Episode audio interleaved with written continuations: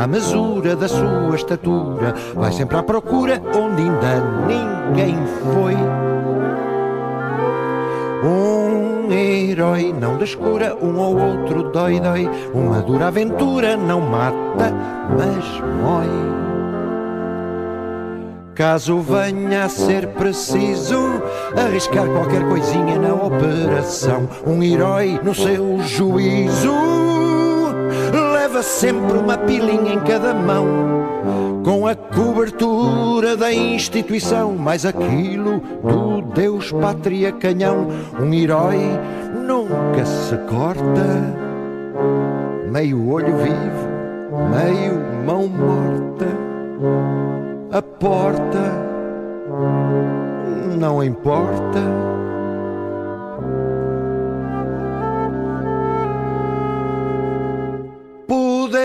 Quem o tem tem ascendente poder, quem o tem faz-se valente. Bem usado, mal usado, o poder é prepotente. Assim diz o povo a miúde, assim herói era toda a gente. Mais vale rico e com saúde do que pobre e doente. Terça-feira, 19 de novembro. Hoje é o dia em que morreu José Mário Branco. O dia em que a arte e a política perderam uma voz. A voz que nos cantou que resistir é vencer, a voz da inquietação, a voz que ensinava a fazer perguntas nas respostas que trazia.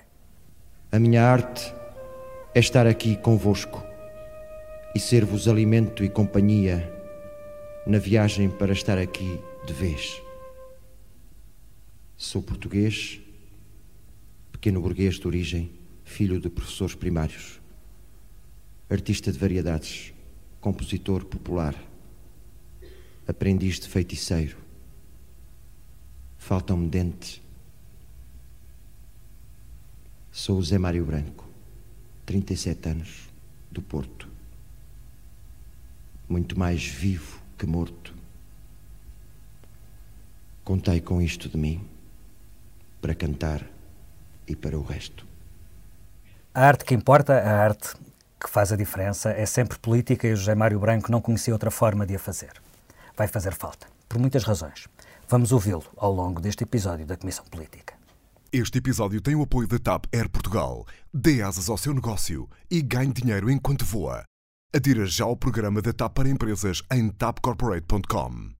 Depois da excitação da campanha, das eleições, da constituição do governo, da estreia do novo Parlamento, a política entrou em modo de expectativa. A expectativa sobre o orçamento que o governo há de apresentar, sobre quem será o líder do maior partido da oposição, sobre o desempenho dos novos governantes neste quadro político pós-geringonça. Vamos então adiantar-nos um bocadinho à história e olhar para o que aí vem. Daqui a um mês já teremos orçamento do Estado. Vamos analisar os sinais já conhecidos para perceber o que é expectável que seja proposto por Mário Centeno. Daqui a dois meses, há diretas no PSD. Vamos medir o pulso à campanha para tirar a limpo as possibilidades dos três candidatos e aquilo que espera o futuro líder social-democrata. E daqui a um ano, estaremos em plena pré-campanha para as presidenciais. Não há grandes dúvidas sobre a recandidatura de Marcelo, nem sequer sobre a sua vitória. E apesar disso, já há quem se posicione para o desafiar. Esta será talvez a emissão mais especulativa de sempre da Comissão Política. Garanto que será especulação muito bem informada. Com a Ângela Silva, redatora de política do Expresso que acompanha a Presidência da República. Olá, olá. O Vítor Matos, editor de política. Viva. E o David Diniz, editor, diretor adjunto do Expresso e meu parceiro habitual aqui no podcast. Olá, Filipe. Fala a todos. Eu sou o Filipe Santos Costa fills de guardasols i mantes joves, lambabotes, vells geluves, pedres sol e aigües dures. Inauguras monumentos ao passado, que está morto e enterrado, entre naus e armaduras. Millonario que voltaste, dois dos, dois pros que traiçoaste,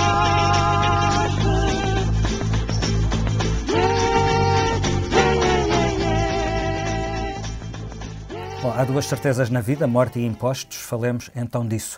A geringonça morreu, mas o PS, pelo menos nesta fase, continua a dar sinais exteriores de geringoncismo. Por exemplo, nos impostos. Na preparação do orçamento, os socialistas piscam o olho à esquerda com o englobamento de rendimentos no IRS, conforme o PCP e o Bloco têm exigido.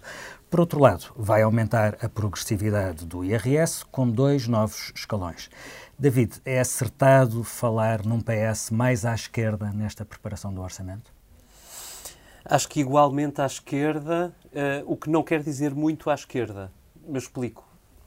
Um, os sinais das últimas semanas são uh, literalmente de de, de um mesmo governo. Eh, não há uh, nenhum sinal de que tenha mudado nada de estratégico em António Costa e em Mário Centeno, que prepara o Orçamento do Estado. Ora vê, uh, por exemplo, na questão da saúde, todas as notícias uh, que nós temos são de contínua degradação do SNS Uh, e todas as soluções que nós temos do governo são coisas que eventualmente nos hão de aparecer uh, a prazo, seja no Garcia da Horta, caso pequeno, uhum. uh, ou na questão dos profissionais de saúde e como é que se retém os profissionais de saúde nos hospitais, tema que fazia manchete do Expresso e que se haverá de resolver ao longo dos próximos quatro anos. Na educação, fala-se dos mesmos problemas do costume falta também de funcionários e uma descentralização que teoricamente empurra para as câmaras uma solução, só que não, porque lemos, entretanto, esta terça-feira no público que afinal a descentralização não entrega às câmaras a escolha das, do número de funcionários que têm de uhum. um, entrar em cada um dos estabelecimentos escolares. Nas polícias, os polícias protestam porque há quatro anos esperam os seus problemas resolvidos. Há, aliás, sentenças de tribunais que não são cumpridas pelo governo e agora o governo recebe os, os representantes dos polícias e promete-lhes que ao longo dos próximos seis meses discutirá como é que resolve os problemas que nos últimos quatro anos não, não, não resolveu. Eu podia continuar pelo sem-abrigo, que durante os últimos dois anos não tiveram nenhuma resposta, apesar da pressão do Presidente, uh, ou uh, por outras tantas matérias. O que há, entretanto, são piscar de olho uh, nomeadamente na matéria que tu falaste, do englobamento, que simbolicamente é de facto importante para a esquerda porque é pede há muito tempo, mas que, tanto quanto nós sabemos, virá em fórmulas modestas para não prejudicar, e eu acho que até justamente para não prejudicar outras reformas que estão no terreno, como seja a do arrendamento. o que é que eu quero dizer com isto? Que, na verdade, o próximo orçamento, tudo indica, será um orçamento de Mário Centeno, mesmo que ele esteja para ir embora, e ainda não temos muita certeza que vá, a verdade é que ele continua a tomar conta das contas eh, e, portanto, teremos um orçamento mais ou menos igual aos outros. Hum. Vitor. Posso só dizer uma coisa que é de ser, eh, mudam-se os tempos, neste caso mantêm-se as vontades. Porque se nós olhamos para os dois lados uh, desta equação e as posições são as mesmas que nós conhecíamos antes das eleições. Uh, descontando aqui um facto, que é o que o David estava a dizer, é a prioridade aos serviços públicos anunciada pelo Primeiro-Ministro antes das eleições, pelos vistos, Uh, a isso disse nada, portanto, estamos à espera de ver como é que isso reflete no Orçamento de Estado. Aparentemente, uh, não se vê nada, pelo menos ainda nada foi anunciado nesse sentido para resolver esses problemas todos. O que temos é a esquerda a pedir aquilo que sempre pediu, o Bloco a recuperar as bandeiras que tinha anteriormente e que não as escondeu na, na, nas eleições, uh, o Bloco e o PCP, e o PS, nas últimas semanas, a preparar terreno para dar alguma coisa, para a esquerda votar a favor, podendo-se defender e resguardando, dizer nós queríamos mais, mas tivemos isto e ao ter isto uh, já, já não é mau, não é? E, e para isso contribui uh, não só a notícia que nós demos sobre o englobamento uh, dos rendimentos, sobretudo os rendimentos de capital, e também a questão do, do, dos escalões, que se aproxima muito da proposta do Partido Comunista dos 10 escalões mas também a questão do salário mínimo. O facto do governo ter, eh, digamos assim, imposto aos patrões um salário mínimo de 635 euros sem negociação significa que isto também é preparar terreno uh, para a esquerda para mostrar sim, sim, uma vontade acordo é não haver acordo com os patrões. Mas, no caso, bastante aquém daquilo que era reivindicado pelo PCP e pelo Bloco. Uh, Ângela, uh, a Catarina Martins vai acumulando reivindicações, quer o IVA da energia na taxa mínima para toda a gente, exige o fim das portagens nas escutas do interior. Jerónimo de Sousa criticava este fim de semana o governo por dar prioridade à ditadura do déficit. Um, tudo na mesma, à esquerda?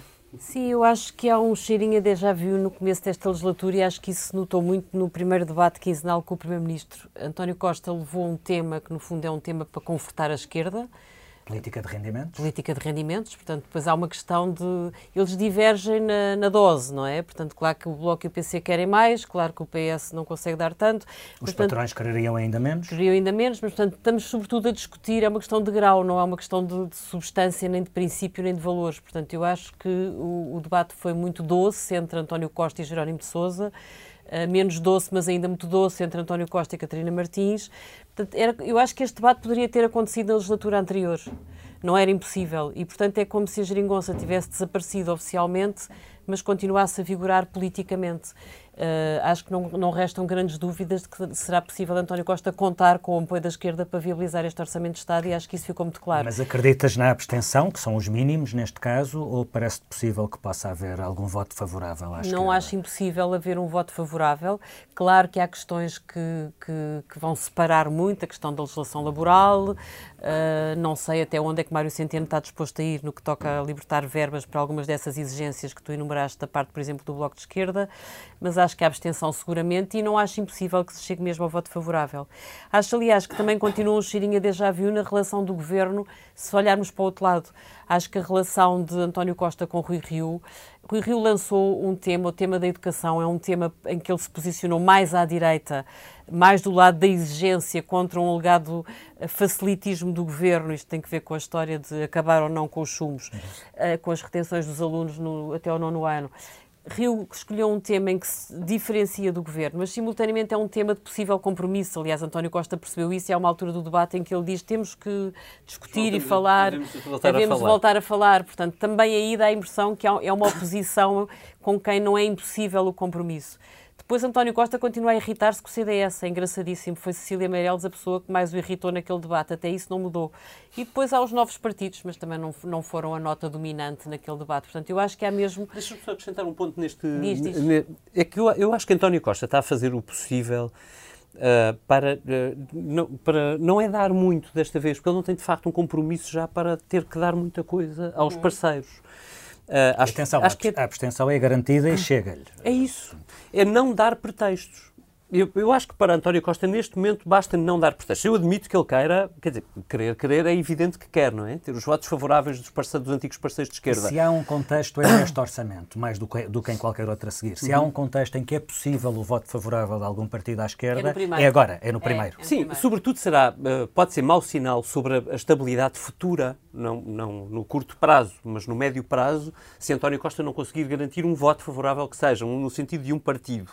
Porque, também porque dá um ser- sinal de quando as coisas, se as coisas piorarem, eh, o- o- o- a tendência natural das coisas é porque o voto seja contra depois. Até não é? para que quem vote a favor fica com esse crédito.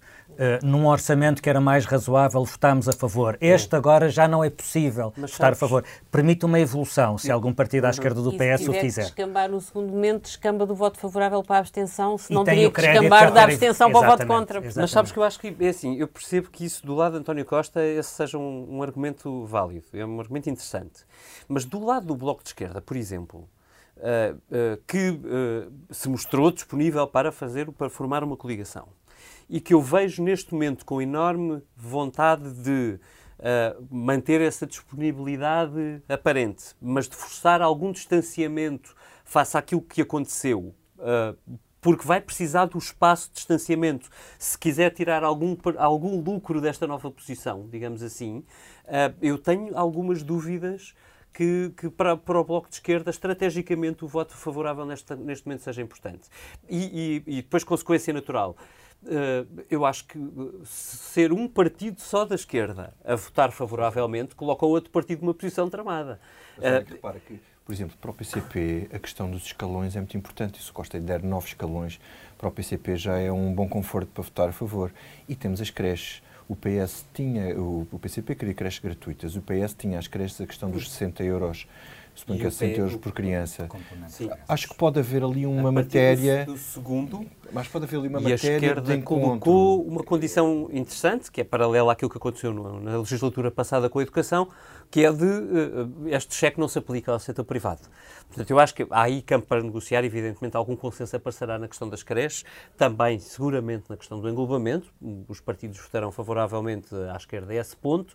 A questão é a votação final global, não é, não é no ponto a ponto, não é? curioso perceber este aperto governo... dos serviços públicos aparentemente continuará. É, se o governo avançar com a história das creches, eu tenho imensa curiosidade em perceber, porque é assim, creches 100% eh, públicas para todas as crianças até aos 3 anos. Hum. Quanto é que isso custa? Parcerias com os privados, mas isso é o que eles querem acabar na saúde. Uhum. Uh, querem fazer parcerias com, e na educação, exatamente. Mas não há creches públicas, não há uma rede de creches públicas que pois. permita. Pois não. não nem pensar. Portanto, isso é uma coisa que tem que ser dinheiro tempo. para os privados e para as IPSS. Uh, Portanto, é, será um dilema interessante para resolver no próximo mês. Na ruela de Mafama faz negócio um charlatão Vende perfumes de lama, anéis de ouro a um tostão Enriquece o charlatão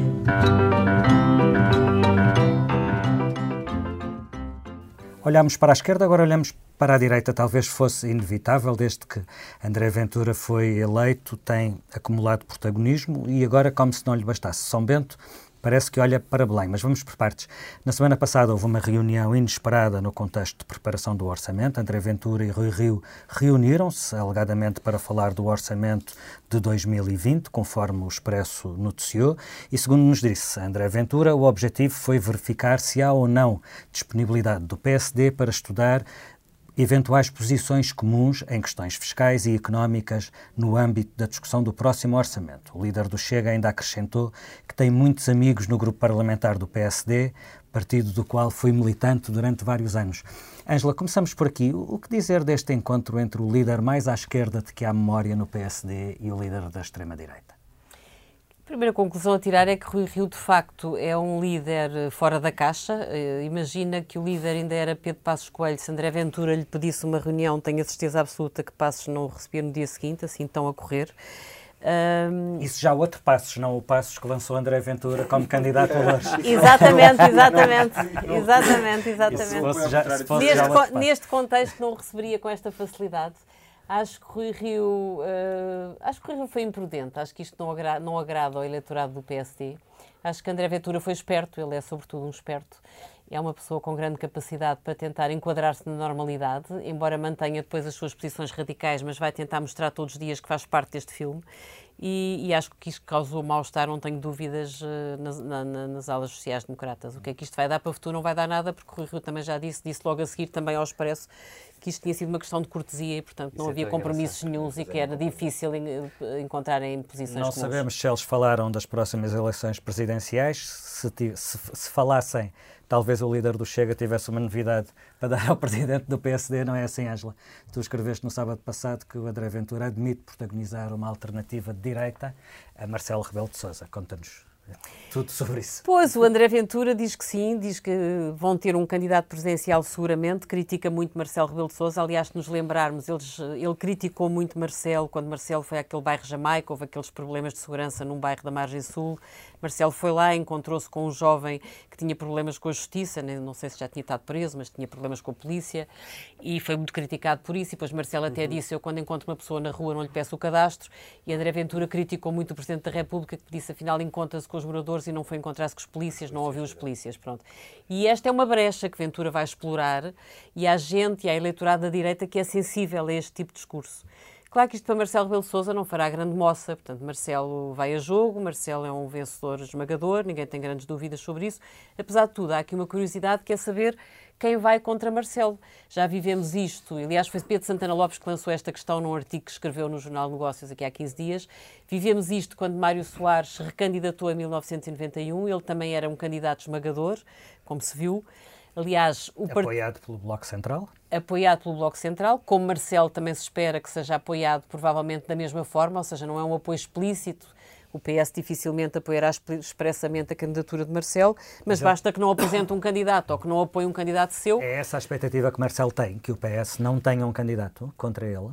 É essa a expectativa que Marcelo tem, é que não haja um candidato oficial do PS e que basta o PS dizer não apresentamos candidato, toda a gente percebe o que é que isso quer dizer, é porque quer manter o atual Presidente da República e ninguém duvida que António Costa é com isso que conta. Agora, não é certo que não surjam candidatos dessa área. Fala-se da Ana Gomes, que é socialista e que de facto é uma pessoa que tem ganho imenso protagonismo a tomar posições sobre quase todas as matérias ultimamente e com grande presença nos mídias.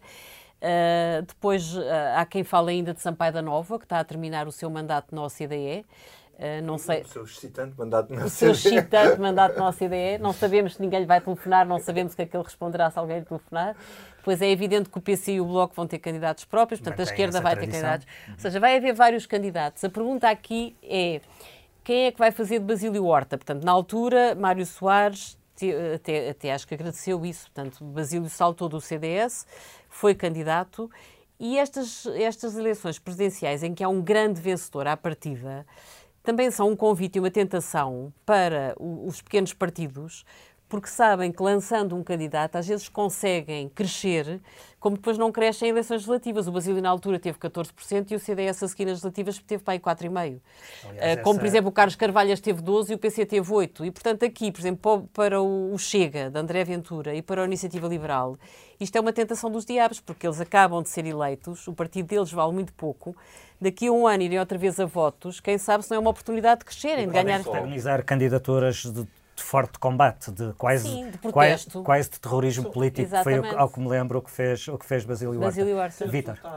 Mas no caso de André Ventura, quer dizer, nestas questões, quando há um, um candidato catch-all mesmo, como, como Marcelo, isto, há aqui várias questões que se levantam, que é a questão do vazio, do, dos vazios uh, que ficam por preencher. Uhum. Há um vazio à direita porque Marcelo é a esquerda da direita, e ele assumiu isso, e é verdade, ele é uma direita muito social e muito moderada, não sei o quê o que faz com que o que é que faz com que Ventura vá procurar consolidar eleitorado e crescer à custa à custa do facto de Marcelo ter andado ao colo com, com o governo, de ser muito próximo de Costa, enfim, de ser uma direita muito moderada, etc, etc. Há muita gente à direita que diz isso e que sente isso. Mas é uma oportunidade à esquerda. O, se o PS não tiver um candidato, nem que seja um candidato tipo Ana Gomes sem apoio, abre-se aqui uma oportunidade para o Bloco.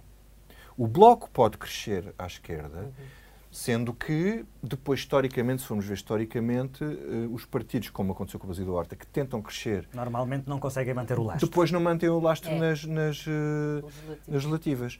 Embora com o fenómeno Marisa Matias, nós vimos isso nas presidenciais e depois uhum. refletiu-se nas europeias, e eu penso que é o lastro da própria e candidata. Rua, não é? Uhum. E, o, e, o, e o Bloco, apesar da posição desconfortável, porque era uma posição desconfortável da geringonça, passa de partido de protesto e vai a eleições, uma pseudo-coligação com a visibilização de quatro anos de governo, conseguiu manter a votação. O PCP foi altamente penalizado, uhum. mas o Bloco conseguiu manter a votação.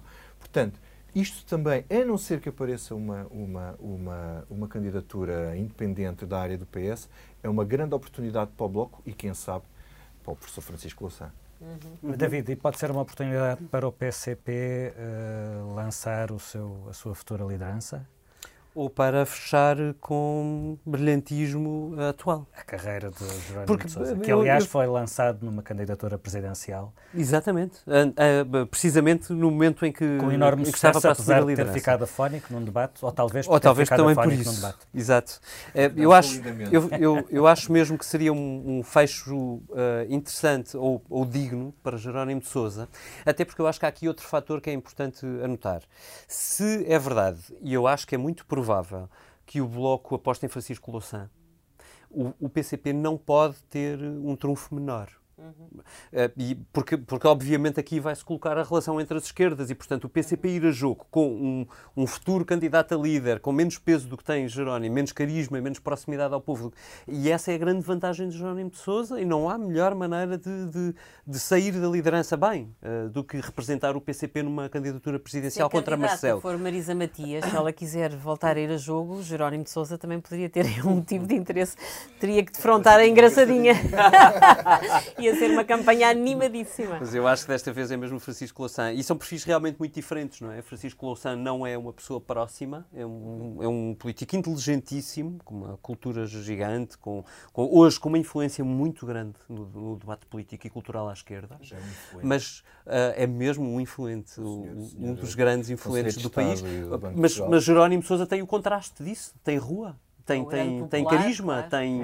É, uh, e, e, é, e, é, Enfim, pode ser, eu acho, uma, uma, disputa interessante. À direita, eu acho que a questão não é tanto o argumento de André Ventura. Para a direita, ou para alguma direita, o argumento é aquele que a Iniciativa Liberal deu no teu texto, Ângela, também neste uhum, sábado, uhum, uhum. que é este presidente fez tudo para abrir o caminho a este governo do Partido Socialista.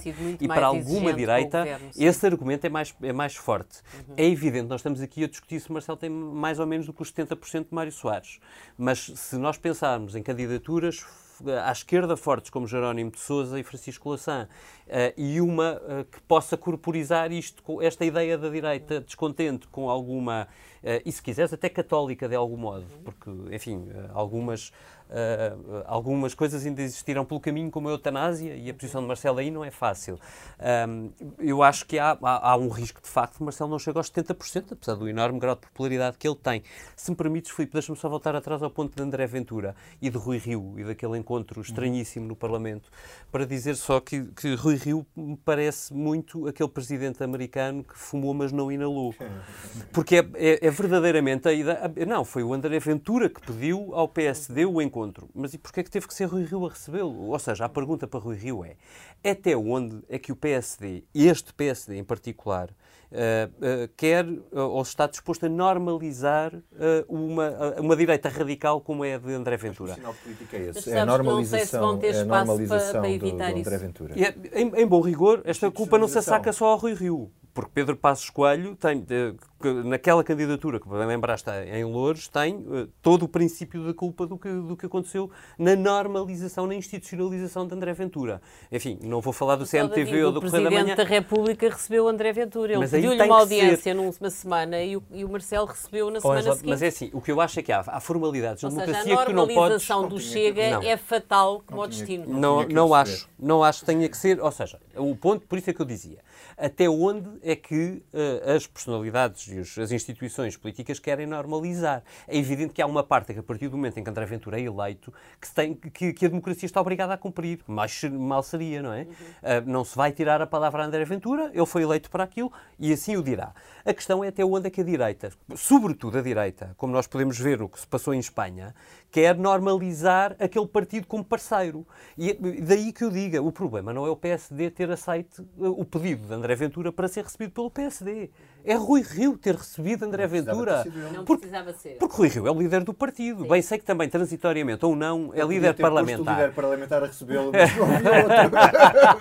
Mas é que ele tem um grupo parlamentar que, enfim, mais diminuto, mesmo assim tem mais de 70 pessoas. Portanto, qualquer pessoa podia ter recebido. o dilema entre dar-lhe importância, valorizando demais que se tentarem ostracizá-lo, ou normalizá-lo, é percebes? Aliás, o próprio Primeiro-Ministro sugeriu isto da mesma forma no, no primeiro debate que teve com ele, em que foi muito suave. António Costa foi muito suave exemplo, com ele. É uma tentativa de não lhe dar grande gás. Exatamente é isso. Eles vivem esse dilema. É. Como não lhe Mas dar ainda ninguém sabe bem como lidar com ele. Exatamente, é um corpo estranho.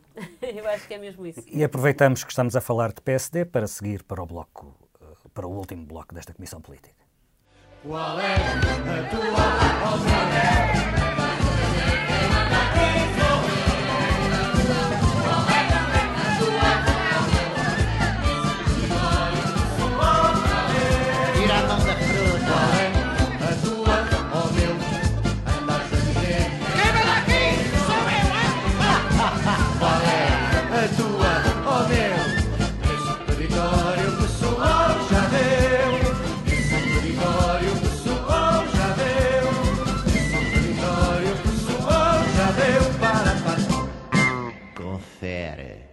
Vamos então à questão que interessa: quem vai mandar no PSD?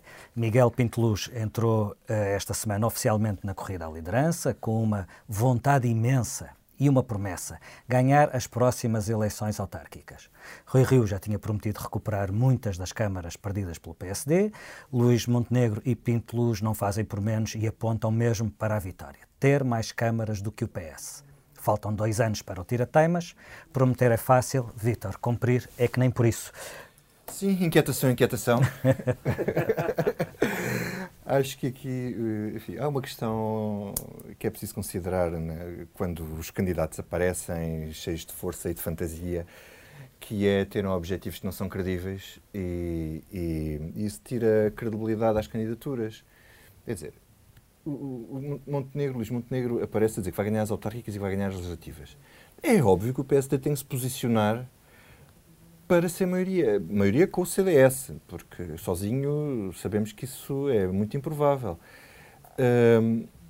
E se dessem algum realismo, uh, uh, se dessem algum realismo às, às, suas ambições, acho que ganhavam com isso, porque na questão das autárquicas nós tivemos a fazer as contas a, a semana passada, um artigo do Miguel Carrapatoso, em que verificamos que, onde é que, quais são as câmaras que viram mais facilmente. Pode haver casos de outras câmaras que são conquistadas ao presidente ou incumbente, mas normalmente são as câmaras onde muda o, o protagonista.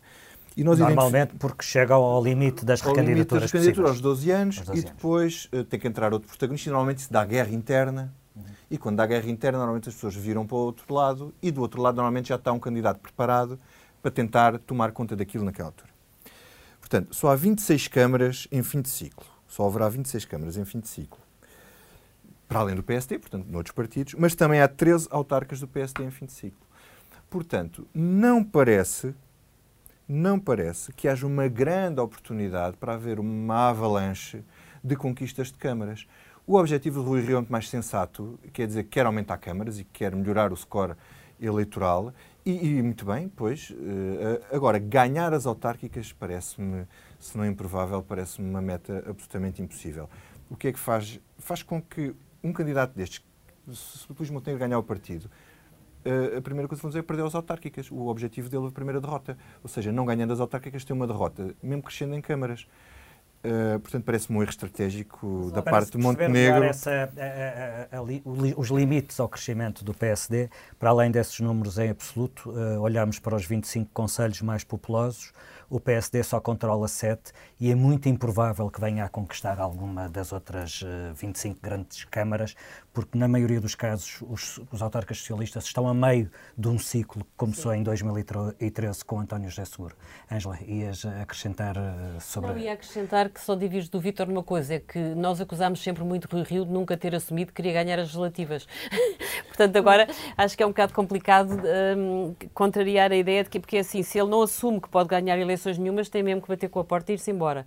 Eu acho que a estratégia dele, aliás, nós chegámos a escrever isso, sempre foi uh, um, conseguir passar as expectativas, as legislativas com uma derrota mais ou menos honrosa e depois eh, tentar ganhar as, as autárquicas. E Mas esse é o cenário que, parece bastante difícil, mesmo esse das autárquicas. Sim, bastante difícil, sem dúvida, até porque, repara, por exemplo, Lisboa uh, foi um desastre a prestação do PSD nas últimas autárquicas. Uh, Fernando Medina está consolidadíssimo à frente da Câmara, ou ele arranjava um mega candidato que ninguém sabe onde é que está, e no Porto Inda, e com Rui Moreira, portanto, nos grandes centros urbanos, ele pode sempre jogar para aquela contabilidadezinha de dizer que recuperei recuperei 20 câmaras, mas depois tu vais ver que câmaras são essas e de facto isso não conta nada, sobretudo não é nenhum trampolim para as legislativas seguintes que é suposto ele querer ganhar, porque se ele não conseguir crescer nos grandes centros urbanos, continua aos papéis. Portanto, é evidente que o objetivo é curto.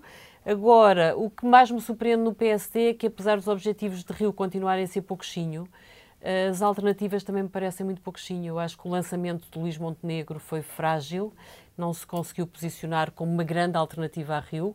Depois há aqui outra coisa surpreendente que é Miguel Pinteluz, que se lança como faz o um anúncio de candidatura, uma coisa completamente na base do espetáculo e tem apoios de peso, de Miguel Relvas, Marco António Costa, aquele, aquela, o Carlos Carreiras. parecia uma coisa Exato. Aquilo custa dinheiro. Notável, é? Aquilo custa dinheiro e, portanto, há ali poder e há ali dinheiro e, portanto, dá-me a impressão que Montenegro perde gás e que Pinteluz cresce.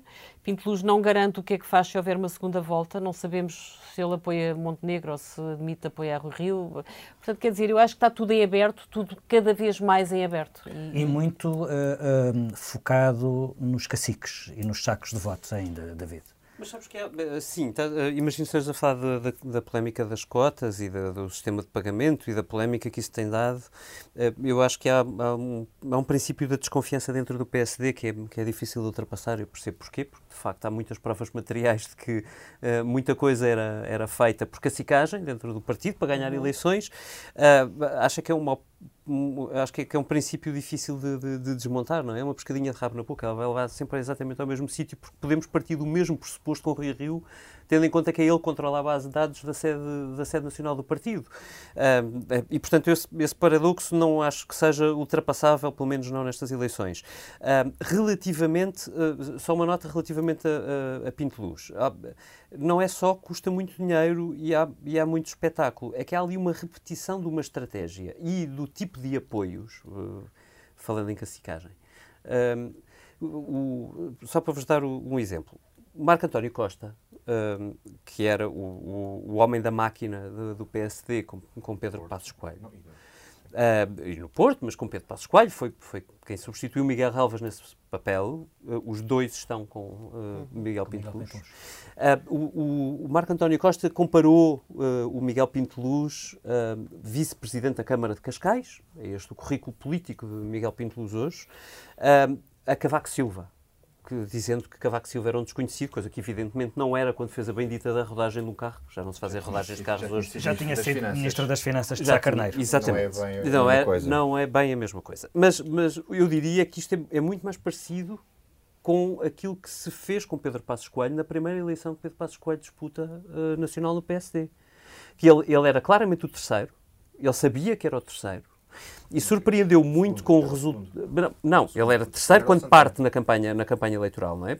Na primeira. Ele, ele é, é, é, alguém que sabia que dificilmente ganharia a eleição na primeira vez que vai, mas ele consegue subir durante a campanha e acaba com um confortável segundo lugar contra Manuela Ferreira Leite, salvo erro, e a fazer, e a, a, fazer uma belíssima campanha e com muitos apoios internos. Curiosamente, quase, quase todos sobrepõem aos que Miguel Pinto Luz hoje tem. Mas deixa-me dizer uma coisa aqui, para te dar razão. Há uma repetição. Há, mas há que o Passos Coelho já tinha muito mais currículo político e partidário Sem no PSD do que tem Miguel Pinto Luz. Mas há aqui uma peça-chave há aqui uma peça-chave é e que não tem a ver com os grandes nomes, de, porque é o Matos Rosa.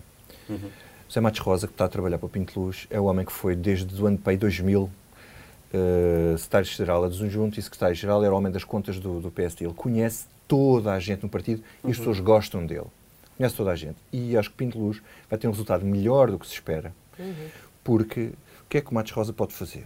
É andar de secçãozinha em secçãozinha que ele uhum. sabe, se um apoia, ele sabe o rival que se apoia ou não. Ele vai buscar os pequenos apoios em todo lado e ele pode crescer muito por aí e isso é uma parte invisível à maioria das pessoas. Só uma última coisa, um sinal engraçado que isto ainda está tudo ao nível de várias cacicagens que disputam espaço entre si, é que há algumas figuras que eu acho que apontam verdadeiramente mais para o futuro do partido, seja Paulo Rangel, seja Carlos Moedas, para já ainda não alinharam. Isso é capaz de ser um sinal que não uhum. acreditam verdadeiramente em ninguém. E vamos para outras coisas que não nos saem da cabeça. Vítor, o que é que não te sai da cabeça esta semana? Eu não tenho como arranjar um tema porque eu só posso dizer aquilo que não me sai verdadeiramente da cabeça. Vai ser honesto. Vou ser honesto. Vou ser honesto. Bom, que foi uma aterragem, uma tentativa de aterragem uh, a semana passada aqui em Lisboa, vinha de Bruxelas, e o avião estava uma tempestade terrível e o avião borregou o que foi o, o, um susto para toda a gente. E tinha um casal ao lado franceses que eu tive de descansar e dizer não se preocupem, porque nunca caiu nenhum avião em Lisboa e nós não vamos ser de certeza os primeiros.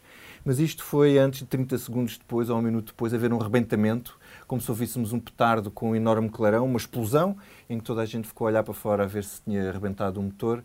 Uh, afinal, tinha sido só um relâmpago e um trovão.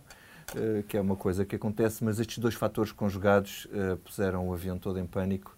E, e, tipo e devo dizer, tendência a não sair da o facto de ter conseguido aterrar a seguir é uma coisa que não tem saído da cabeça nos últimos dias. David, o que é que não te sai da cabeça? Olha, a sombra de Tiananmen, que uh, continua a espalhar-se pela China, uh, não só depois dos documentos que foram uh, dados a conhecer pelo New York Times esta semana, a propósito dos campos de concentração que existem em território chinês, mas também pelo que se passa em Hong Kong, com os protestos que levaram a que muitos alunos, mais de mil alunos da Universidade de Hong Kong, tivessem ficado literalmente presos pela polícia em confrontação permanente.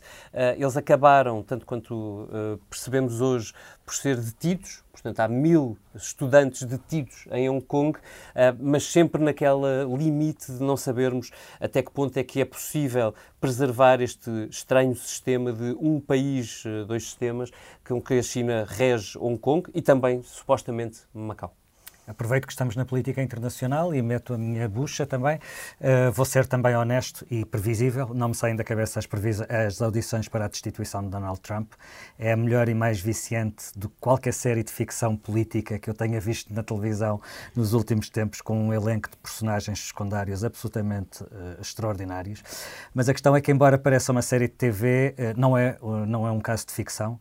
E mais do que isso, e era aqui que eu queria chegar, este processo de impeachment pode ter consequências muito sérias sobre a forma como funcionam as democracias liberais ocidentais, porque os Estados Unidos foram sempre o um modelo e o estímulo democrático para muitos países. E neste momento funcionam como o contrário disso. O Trump não esconde aquele fascínio por líderes autoritários, desde o Putin ao Erdogan ao Bolsonaro, eh, apoia-os publicamente e dá-lhes respaldo. Uh, e nos Estados Unidos está cada vez mais a tentar ter um desempenho à imagem desses líderes autoritários que ele tanto admira. A questão é o que é que fará o sistema de freios e contrapesos para travar esta deriva de Donald Trump. Eh, serão os vários ramos de poder eh, capazes de controlar o poder executivo e de dizer basta, é porque senão Trump pode ter carta branca para prosseguir este processo de desestruturação e disso pode depender o futuro de muitas democracias emergentes ou pouco uh, consolidadas. Ângela, o que é que não te sai da cabeça? Não me sai da cabeça o José Mário Branco é o gênio, a convicção, a exigência, a seriedade e, e, a sobriedade. Eu hoje de manhã ouvia o Presidente da República na TSF, telefonou para lá para falar José Mário Branco e contou a história de que tinha sondado o cantor porque queria uh, condecorá-lo e que ele foi muito gentil, muito educado, agradeceu, disse que não, mas Marcelo percebeu que a resposta que ele estava a mandar era mais ou menos esta: qual é a tua ou meu? E gente desta faz falta. Ficamos por aqui. A edição multimédia deste episódio é da Joana Beleza. A ilustração é do Mário Henriques. Voltamos para a semana. Cachucho não é coisa que me traga a mim mais novidade do que lagostim. Nariz que reconhece o cheiro do pilim distingue bem Mortimor do Meirim. A produtividade, ora está, quer dizer, há tanto nesta terra que ainda está por fazer, entrar por aí dentro, analisar e então do meu atache case sai a solução. FMI, não há graça que não faça o FMI. FMI, o bombástico de plástico para si. FMI, não há força que retorça o FMI.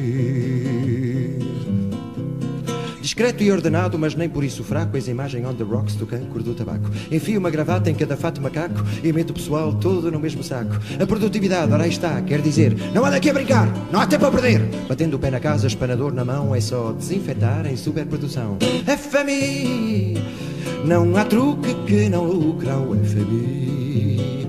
FMI, o heróico paranoico Araquiri. FMI, panegírico prolírico daqui. Palavras, palavras, palavras e não só, palavras para si, palavras para dó. A contas com nada que swingar o sol e dó, depois a criadagem lava o pé e limpa o pó. A produtividade, ora nem mais, célulazinhas cinzentas, sempre atentas, e levas pela tromba, senão depois a pau encontrar um imediato do terceiro grau. FMI, não há lenha que detenha o FMI. FMI.